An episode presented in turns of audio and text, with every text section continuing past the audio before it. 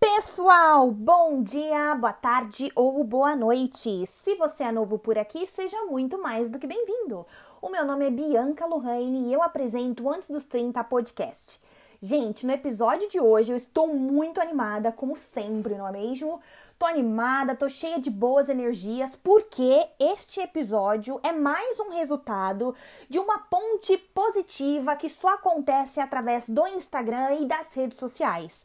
No episódio de hoje, a gente vai conhecer um pouco da história da Larissa. A Larissa é uma mulher do mundo. Ela já morou nos Estados Unidos, já foi para o Canadá, já passou para o Portugal e atualmente está na Itália, senhoras e senhores. Então, sem mais delongas, Larissa, seja muito bem-vinda e, por favor, se apresente para nós.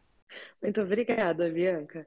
É, meu nome é Larissa, tenho 26 anos, eu sou de Curitiba e nesse momento eu me encontro aqui no sul da Itália, numa cidadezinha bem pequenininha chamada Ragusa, aqui em Sicília. Até um lugar que está ficando um pouco conhecido por causa de uma série da HBO que se chama The White Lotus. Então, acho que talvez agora a galera esteja começando a ouvir um pouquinho mais sobre a, essa parte sul aqui da Itália. Ai, caramba, seja muito bem-vinda. Eu ainda não não tive a oportunidade de conhecer a Itália, mas como a gente tem esse boom, né, de brasileiros que estão indo para a Itália para tirar a cidadania, é, eu sei que a Itália também é um lugar que está sendo dominado pelos brasileiros, né? E graças a Deus por isso. Então eu estou muito animada para poder conversar com você e saber um pouco mais da sua história.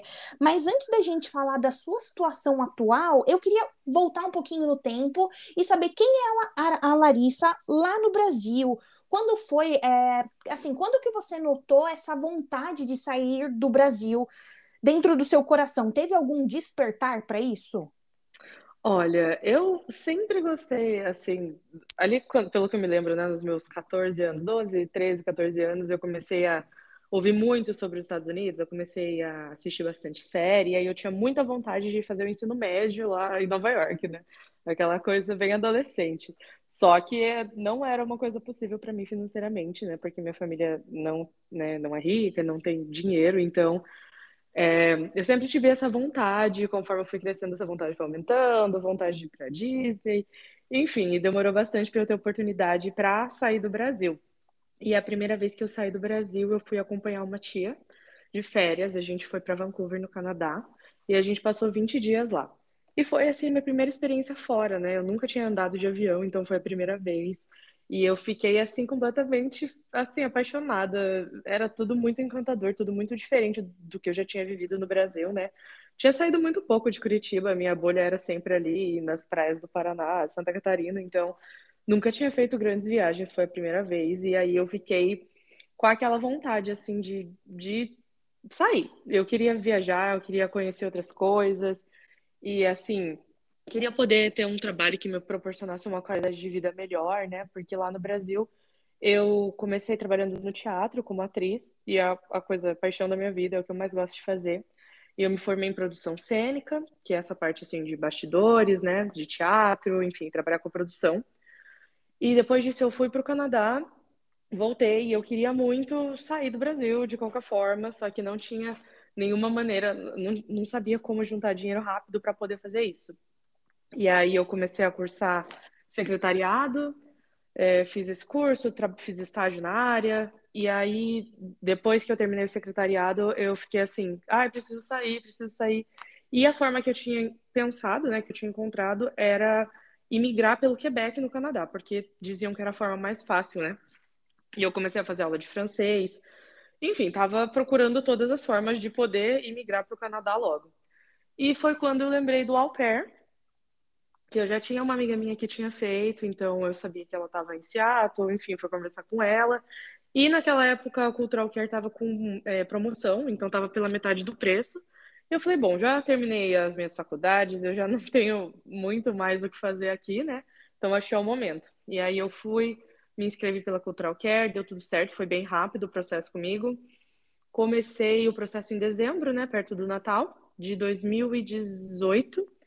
E aí, em fevereiro, eu já tinha uma família, já tinha achado a família, inclusive foi uma loucura, porque foi a primeira família que eu encontrei. Eu já.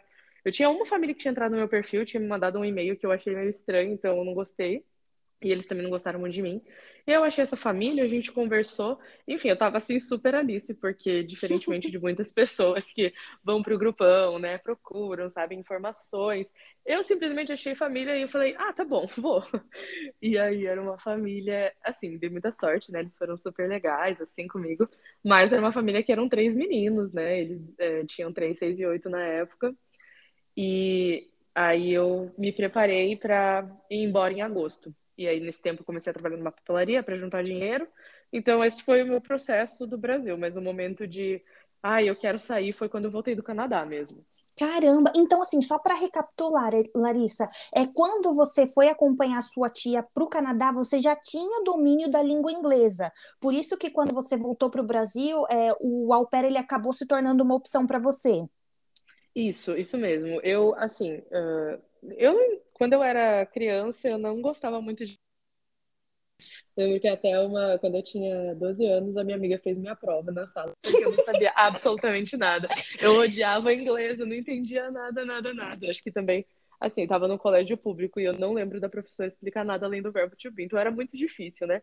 E quando eu comecei a assistir Gossip Girl, que eu falei, meu, essa dublagem é horrível, eu preciso assistir legendado. E aí foi quando começou meu interesse na língua inglesa, e aí depois eu, eu cheguei a fazer um curso, é, fiz quase um ano de curso e foi quando eu aprendi de verdade, sabe? E aí quando eu uhum. fui pro Canadá, eu, eu conseguia me comunicar. Mas eu lembro, assim, voltando no tempo, eu lembro que deu bastante é, problema de comunicação, né? Eu falava uma coisa, às vezes a pessoa entendia outra, ou elas me falavam alguma coisa, eu entendia outra, mas eu conseguia me comunicar bem. Ah, entendi, perfeito. E, e assim, por você conseguir se virar com o inglês durante o seu tempo de au pair, como é que foi essa experiência para você? É, eu pergunto isso porque, assim, tem gente que tem o sonho americano, né? Então, quando você estava nos Estados Unidos, você vivenciou esse sonho ou para você foi apenas uma porta de entrada para que você pudesse dar voos maiores? Eu acho que, assim, eu sempre, eu tinha muita vontade, né, de ir para os Estados Unidos por causa do sonho americano também. Só que eu acho que quando eu fui para o Canadá, eu não sei se foi o fato de eu ter tido a primeira experiência lá, né, e eu fiquei com isso na cabeça do Canadá. Então, quando eu fui para os Estados Unidos, eu acho que foi tudo muito incrível para mim também. Foi tudo bem diferente do que eu vivia no Brasil. Eu acho que foi bem legal todas as experiências que eu tive, mas acho que como eu estava muito focada em ir para o Canadá, não vivi essa parte do sonho americano, né? Mas, assim, todas as experiências que eu vivi lá, eu acho que foram, assim, incríveis. E sobre o inglês, eu, assim, eu também, no começo, sabia me comunicar, mas uh, quando eu cheguei lá, eu também tive um problema que eu tive que chamar o 911 e eu não conseguia direito falar com o cara, e eu tava assim, meu Deus, super nervosa com tudo. Então, tipo, eu tive algumas dificuldades, né, de inglês durante o meu au pair. Eu lembro que uma vez eu fui falar pra minha chefe que o menino tinha slipped, e aí ela entendeu o slapped, e eu falei, tipo, ah, ele escorregou na piscina. E ela entendeu o quê? Ele dormiu na piscina, como assim?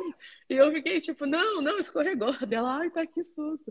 E assim, mesmo durante, eu, após ter ficado três anos nos Estados Unidos, é, eu sei que até hoje tinha coisas assim, quando eu tava jantando com a minha host family, os amigos deles, às vezes eles falavam alguma coisa e eu desligava, porque ficava assim, meu Deus do céu.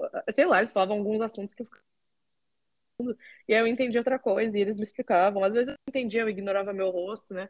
E aí ele sabia que eu tava ignorando ele porque ele sabia que eu não tinha entendido a piada dele. E... Enfim, mas foi toda essa loucura. Assim, eu acho que o meu inglês eu desenvolvi muito bem, mas até hoje, né, tem coisas assim que eu simplesmente fico, meu Deus, o que, que é isso?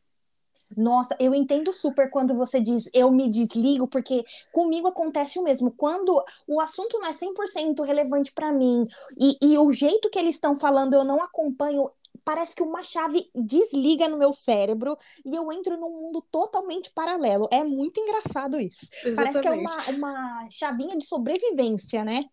Isso, tipo, parece que você tá ali, você tá entendendo tudo. De repente você tá assim, plá, no mundo da lua, meu Deus. E aí, de repente, você volta pro assunto e eles estão falando as mesmas coisas e eu tô assim, meu Deus. Principalmente quando eles falavam coisas assim de trabalho, amigos de muito tempo que fizeram sei lá o que, blá, blá, blá. Quando era essa parte assim de trabalho, da parte profissional, para mim era muito fácil de desligar.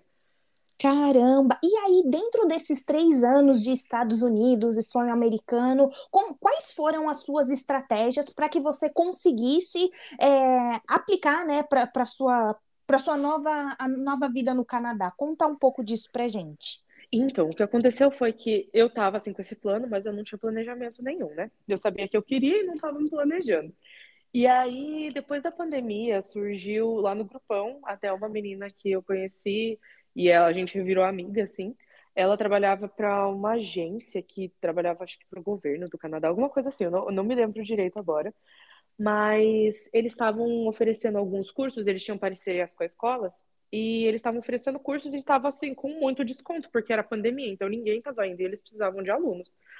E aí eu falei, cara, é assim a minha chance, porque era uma coisa, sei lá, que tava por, sei lá, era 15 mil, ia ser 8 mil, sabe? Era tipo assim, uhum. assim, quase metade do preço. E aí eu ia para fazer isso, era TSOM, que é Toronto, Toronto School of Management, e eu ia estudar turismo e management, acho que era alguma coisa assim. E aí eu fechei com ela e eu comecei a pagar. Só que aí, na metade do caminho, eu tava assim, ai, cara, não é isso que eu quero estudar não queria estudar isso, porque assim, eles indicavam que você fosse para um college particular, né, que era mais acessível, enfim, para depois se juntar dinheiro e fazer um college público. Só que eu tava assim, ah, cara, acho que isso vai ser tão trabalhoso, eu já queria, né, entrar numa área que eu gostasse, porque eu já fiz muitas coisas que eu não era minha área, e eu queria, assim, perseguir a minha área logo, né? Então, eu eu chegou uma hora que eu falei, ah, cara, não é isso que eu quero. E aí eu conversei com eles, e aí eles não né, devolviam o dinheiro, porque eu não tinha pagado tudo, eu tinha pagado só uma porcentagem, e você tinha que ter pagado tudo para receber 30%, enfim. Ainda tô com o crédito lá, preciso ir lá fazer algum tipo de curso para não perder esse dinheiro. E aí eu, assim, cancelei essa parte. E a minha amiga, que estava no au pair lá nos Estados Unidos, que eu comecei o processo, a gente tinha conversado bastante sobre Toronto, e ela tinha entrado num college que eu tinha ouvido falar, que é o Humber College em Toronto. E aí ela falou, ai meu, vai, tenta, sabe? Mas eu falei, ai, cara, amiga, não tenho dinheiro, sabe? Tipo, como é que eu vou pagar esse negócio? É 8 mil dólares no semestre, de onde eu vou tirar isso, né? Ela, ai, sei lá, tenta. Que tem bolsa, né? Aí eu tentei. E assim, foi tudo muito rápido, porque como eu já tinha é, histórico em inglês, já tinha outras coisas, foi mais fácil de aplicar. Então eu achei o, o, o site lá da Humber College, vi o que, que precisava fazer, Aí precisava ter as coisas traduzidas que eu já tinha, precisava fazer um teste, eu fiz o do Duolingo mesmo, porque eles aceitavam. E tirei um score bem bom. Fiz os monólogos, fiz tudo assim bem rápido. Eu não sei, tipo, tinha que entregar dia 15, eu tava fazendo as coisas, era dia 10, assim, foi tudo muito rápido. E aí acabou que eles me aceitaram e eu fiquei super feliz, porque eu nem tava esperando, né? Porque eu mandei por mandar. E aí eu tava assim me preparando para isso, né? E aí eu comecei a trabalhar igual louca, pegar todos os extras possíveis que eu podia. Eu fiquei durante quatro meses trabalhando de domingo a domingo. Cheguei a fazer tipo cinco, seis famílias no final de semana, famílias diferentes, porque eu né, não tinha de onde tirar dinheiro, não tinha. Eu precisava e era o que eu queria. Enfim, estava conseguindo ir atrás desse sonho. E acabou que aí eles negaram o meu visto, né? Em maio, eles negaram o visto porque eles me falaram que eles não tinham garantia que eu ia deixar o país depois dos meus estudos, e eu não ia mesmo, mas de forma legal, né? Ai, mas assim, foi isso que eles me falaram. E aí eu falei, bom, ah, e aí eu comecei a, assim, me, sabe, perguntar se... É, porque assim, juro por Deus que, eu, assim, no domingo, fui no show do Coldplay, eu falei assim, meu Deus do céu, me dá um sinal da minha vida. Que aí tinham outras coisas acontecendo, e eu tava assim, me dá um sinal, me dá um sinal, me dá um sinal. E aí, tipo, na terça-feira o visto foi negado. Eu falei, pronto, é o sinal. Nossa, caramba, que história incrível! E eu acho legal quando a gente menciona que o visto foi negado e não foi para os Estados Unidos, né? Porque a gente Isso. tem essa falta, é, falsa ilusão de que os vistos só são negados para os Estados Unidos. Então, quando você aplica, independente do país, ter um vínculo é muito importante. No seu caso, por não ter vínculos, o seu Sim. visto foi negado. Exatamente. E aí, assim, eu estava super preocupada com outras questões, né? A questão do dinheiro, porque tinha que ter é, sei lá, renda aprovada por um ano. E eu tive muita sorte, porque na verdade meu tio tinha acabado de vender a conta, a, a casa dele, então ele tinha o dinheiro na conta, né? E foi o que eu me apeguei, porque igual eu falei, assim, eu não tinha de onde tirar esse dinheiro, minha família não tem esse dinheiro na conta para provar que eu realmente consigo, né? Ficar ali um ano, enfim, sem trabalhar. Claro, o meu objetivo era chegar a trabalhar para juntar dinheiro e continuar pagando a college, né? Uhum. Que acho que é uma realidade de muitos brasileiros que saem e vão trabalhar para conseguir pagar as coisas, né? Só que foi bem isso que você falou, era, foi por falta de vínculo, porque todo o resto, né, eu tinha conseguido provar o dinheiro, eu tinha conseguido ser aceita pelo college, tava tudo assim certo, e realmente foi pela falta de vínculo. Só que, de fato, eu não tenho nenhum vínculo, né, não tem, assim, tenho a minha família, mas não sei, não tenho nenhuma empresa, não tenho nada, né. Eles Sim. até tinham me dado, assim, umas dicas de, a minha mãe tem uma empresa, né, de, ela trabalha com joias, e aí eles falaram, ah, qual coisa é, anexa que você trabalha, sei lá, para tua mãe, escreve isso na carta.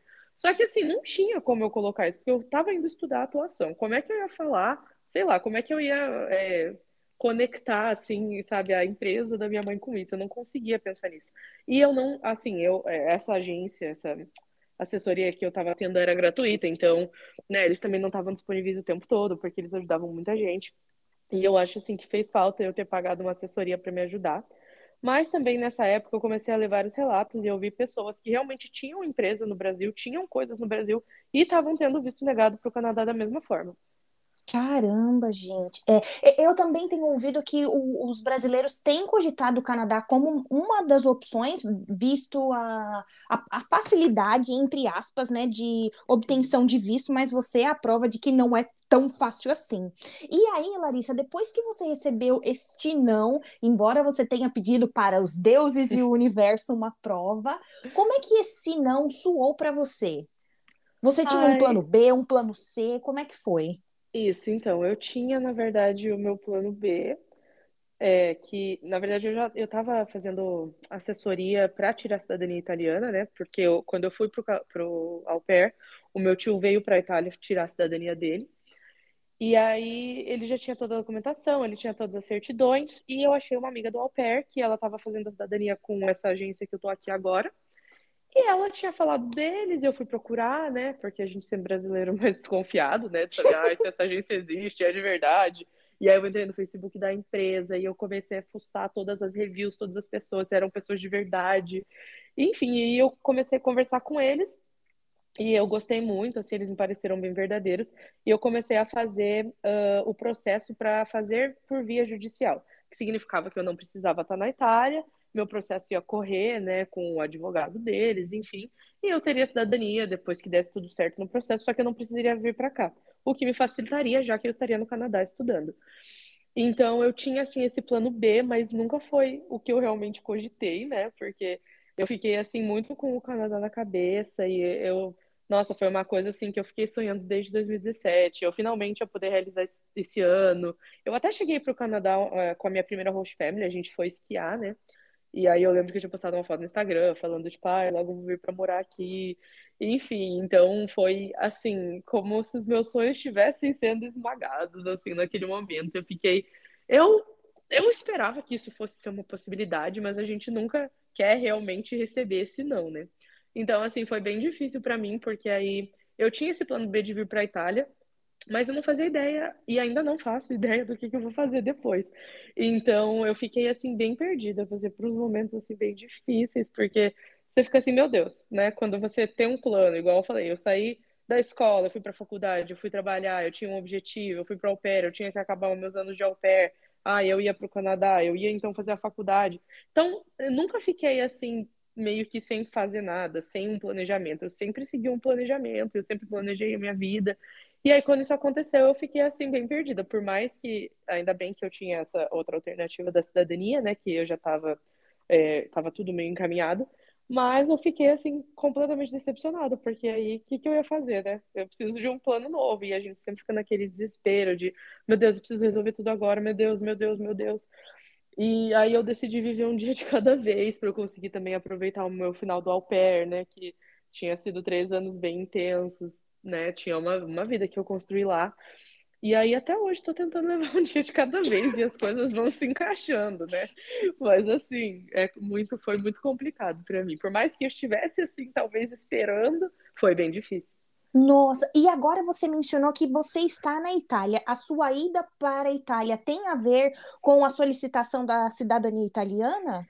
Isso, porque aí quando aconteceu de eu uh, né, ter o Canadá negado, eu não queria voltar a morar no Brasil, né? Que na uhum. verdade não, não é o que eu queria. Eu gosto muito do Brasil, né? Eu gosto uh, das pessoas, da comida, enfim, de todas as coisas que o Brasil tem de bom. Mas realmente acho que a qualidade de vida é muito complicada, né? Vejo, assim, por tudo que tá, tem acontecido ultimamente. E, e tá assim, porque tá tudo muito caro, né? Você não consegue, sei lá, trabalhar e ter dinheiro para, sei lá, pagar um aluguel, para viajar, para comprar uma coisa legal. Sempre vejo, né, muitas pessoas, assim, sem qualidade de, uma boa qualidade de vida. Então eu nunca quis uh, voltar a morar no Brasil.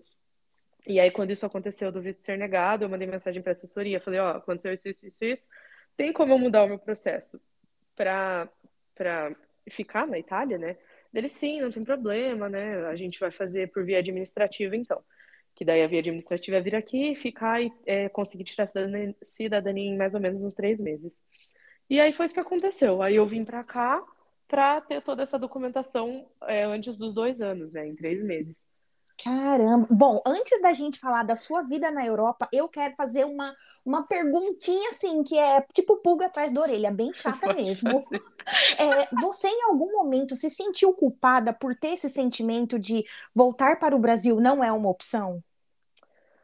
Ah, eu me senti assim bem desolada, sabe? Eu não sei dizer se a palavra assim é culpada, mas eu não não sem não voltar para o Brasil nunca foi assim uma possibilidade para mim, sabe? Eu sempre é, eu queria fazer de tudo para não ter que voltar a morar lá.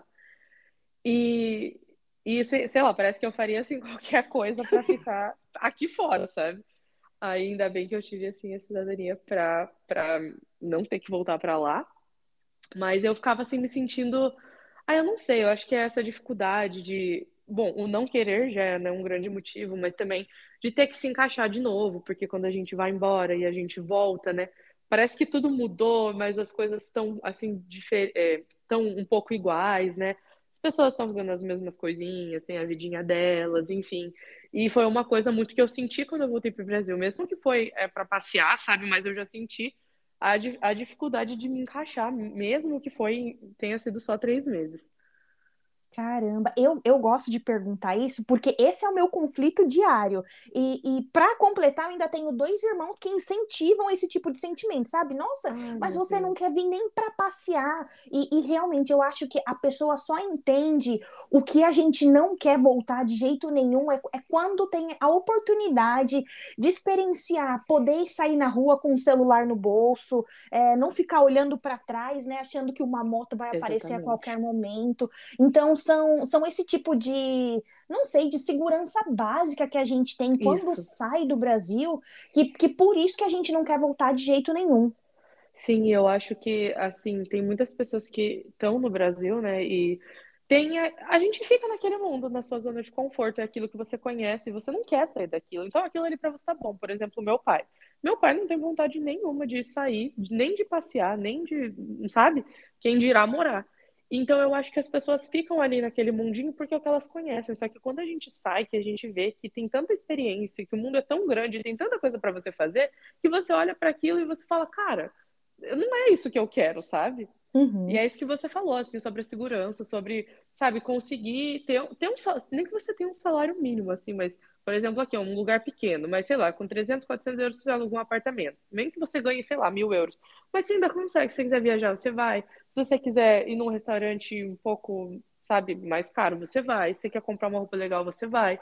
Que são coisas que no Brasil eu vejo que, ah, principalmente agora que eu voltei, que são extremamente, assim, fora de mão, porque é muito caro. Não tem como eu ganhar um salário mínimo no Brasil, pagar um aluguel e viajar, é, comprar coisas legais.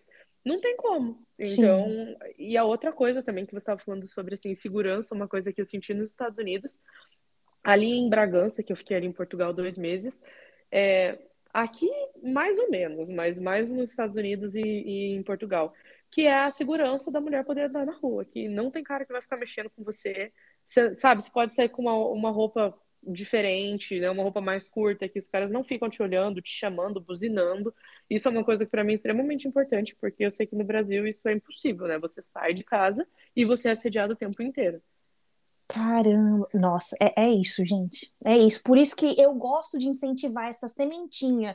Conheça não sei, atravesse a, fronteira, né? E aí depois a gente conversa. Mas agora que você mencionou que também passou um tempo em Portugal, eu queria que você compartilhasse com a gente é, o que te fez chegar em Portugal, como é que foi essa experiência. Então, na verdade, uh, eu, meu namorado está em Portugal. A gente se conheceu no Brasil. E a gente ficou um tempinho juntos, mas quando eu conheci ele já tinha tudo certo para ir para os Estados Unidos. Então a gente se conheceu 45 dias antes de eu ir para os Estados Unidos. Aí eu fui embora, a gente continuou conversando, a gente decidiu tentar um relacionamento à distância. Aí ele foi, veio estudar em Portugal. Seis meses depois que eu fui para os Estados Unidos. E aí eu estava planejando vir visitá-lo, só que com a pandemia fechou tudo, né? Eu ia vir dia 28 de março, dia 14 fechou tudo. E fiquei assim completamente, meu Deus, que ah, em choque. E aí passou, a gente ficou dois anos, quatro meses sem se ver. A primeira vez que a gente se viu foi em dezembro de 2021, que foi no México, que aí eu consegui renovar o au pair por causa da pandemia, né? Uhum. na verdade são só dois anos e eu consegui ficar mais um, que era o documento que deixava eu ir para o México e voltar para os Estados Unidos.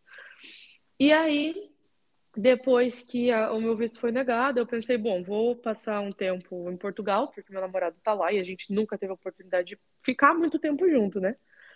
E aí eu fui para lá para passar dois meses, então eu fui dia 6 de novembro e vim aqui para Itália dia 16 de janeiro, então passei dois meses lá. Então eu fui mesmo para poder ficar assim um tempinho com meu namorado, para a gente poder né, aproveitar e eu poder conhecer também aquela parte. Então foi isso que eu fui fazer lá. Caramba! E Larissa, de todos esses lugares que você já passou, é, eu sei que agora você meio que chama a Itália de lar, mas você já tem um plano assim onde você gostaria de, de fincar suas raízes? É, não sei, essa pergunta de entrevista super clichê. Você já tem um plano para daqui cinco anos? Eu acho que essa é a pergunta chave de ouro para a gente poder encerrar o nosso bate-papo e não sei, já vislumbrando do futuro da Larissa? então, pra te falar bem a verdade, nesse momento eu tô completamente assim, sabe, deixa a vida me levar, a vida leva eu. Eu, assim, comecei a repensar muitas coisas, né? Eu sei que aqui com uh, a cidadania eu consigo ter um, um, acesso mais fácil ao Canadá, que é aquele visto do Working Holiday Visa. E como eu conheci bastante coisa aqui na Europa, eu fui para a Bélgica, que eu tenho família lá, então conheci aquela parte que eu gostei bastante. Tenho vários amigos em Porto, ali em Portugal também, que eu gostei bastante. Então, eu tô muito nesse momento, assim, de descobrir, sabe? Agora, estando aqui em Ragusa, eu não sei, tenho pensado, assim, eu gostei daqui também, né? É uma coisa bem diferente para mim. Não tô com plano nenhum de fazer muita coisa agora. O meu plano, o meu primeiro plano é achar um trabalho remoto, porque quero muito ter essa flexibilidade de poder escolher onde eu quero estar, né? Principalmente para voltar para o Brasil é, assim, em forma de visitar, poder ir uma vez o ano, que eu fiquei três anos sempre no Brasil, isso foi bem difícil para mim. Então, nesse momento, eu estou muito deixando a vida me levar. e assim, penso, agora que eu vou ter essa facilidade de ficar aqui, eu acho que vai ser mais fácil também o acesso aos estudos, às universidades aqui, né, com preços mais acessíveis. Então, eu penso muito em voltar a estudar o que eu gosto, que é a atuação, né, as artes cênicas, mas ainda não tenho nenhum lugar é, definido, porque eu tô cada lugar que eu conheço eu gosto um pouco. Eu tinha muito esse sentimento com Vancouver, que era assim, meu Deus, eu fui para lá e eu senti aquilo e aquilo, eu queria que lá fosse a minha casa. Mas depois que acabou acontecendo todas essas coisas, eu ainda me sinto bem perdida, assim, para ser bem sincera. É essa palavra que me define nesse momento. E acho que cada dia eu vou me encontrando um pouquinho. Nossa, e eu acho que isso é, é super válido, né? Porque atire a primeira pedra quem tem certeza de alguma coisa. E, e quando você verbaliza essa vulnerabilidade, eu acho que você se, se permite a tantas possibilidades. Eu acho que esse é o incrível da vida, é o incrível de morar na Europa, que os países são relativamente pequenos, então você tem uma flexibilidade geográfica muito grande, cada país é único, tem características muito ímpares. Então, que bom que você é tão flexível a esse ponto de verbalizar que realmente você não sabe, mas que você está aberta apenas para coisas boas. Sim, mas é aquilo, eu acho que a gente está sempre, né? Pelo menos eu sempre tive tentando estar no controle da minha vida, uhum. com assim, planejar, ah, eu quero isso, eu quero aquilo, eu sei o que eu quero, lá, lá, lá, lá. E foi assim um período bem difícil de, de me encontrar mesmo, perdida. Tipo, meu Deus, e agora, sabe? E, e eu acho que é isso, é uma coisa super válida, é normal, porque acho que todo mundo já passou, vai passar em algum momento da vida que vai se sentir dessa forma, mas que a gente tem que estar sempre aberto, porque às vezes é, é essa vulnerabilidade que faz acontecer coisas que talvez você nunca tivesse imaginado, né? Ou te abre portas que você não tinha pensado, e eu acho que isso é uma coisa bem interessante. Nossa, super. Ai, Larissa, só posso te dizer muito obrigada por esse bate-papo. Gostei muito de te conhecer um pouco mais a fundo e te desejo muita sorte, seja na Itália, seja no Canadá ou até mesmo em Portugal. Ah, eu te agradeço muito, adorei o convite, adorei te conhecer também. E também desejo tudo de bom para você e qualquer hora a gente se encontra aí pela Europa. Sim, com certeza. Um forte abraço e até a próxima. Um abraço, tchau, tchau. Tchau, tchau.